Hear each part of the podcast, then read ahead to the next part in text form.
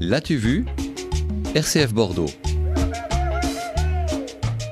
On part donc en Chine pour votre chronique BD Clairville-Cosique, mais pas dans la Chine d'aujourd'hui, non. On va assister à la chute de la dynastie Mandchou et à l'avènement de la République de Chine avec la victoire du communisme.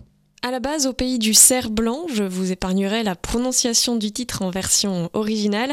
C'est un récit de Chen Zongxi, publié en 93, un véritable monument littéraire en Chine qui l'a mis 28 ans quand même à accoucher.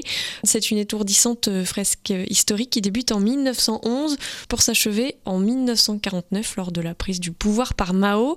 Alors plutôt que de m'attaquer aux 816 pages de la version traduite du roman en français, paru aux éditions du Seuil pour les plus courageux, j'ai choisi d'en feuilleter tout autant des pages, mais en lisant l'adaptation en bande dessinée réalisée par Li Jiu, qu'il a choisi de réaliser selon la tradition de la BD chinoise, les Lian Huanhua.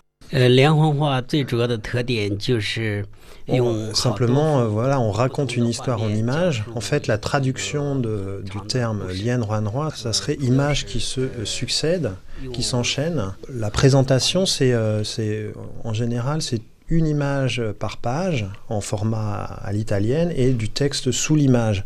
Donc c'est une forme qui est euh, différente de la bande dessinée comme on la connaît en, en Europe. Ça serait un peu à mi-chemin entre l'illustration et la bande dessinée. En plus d'être un bel objet, les planches sont magnifiques. On s'arrête avec joie pour observer les tout petits détails.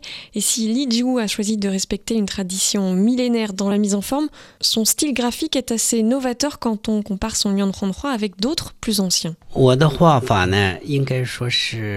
Il y a eu un style un petit peu académique dans Lian dans les années 50-60 avec un, dessin au trait. Lui, euh, il s'inspire euh, plutôt d'une tradition qui vient de la calligraphie ou du dessin de paysage chinois. Et puis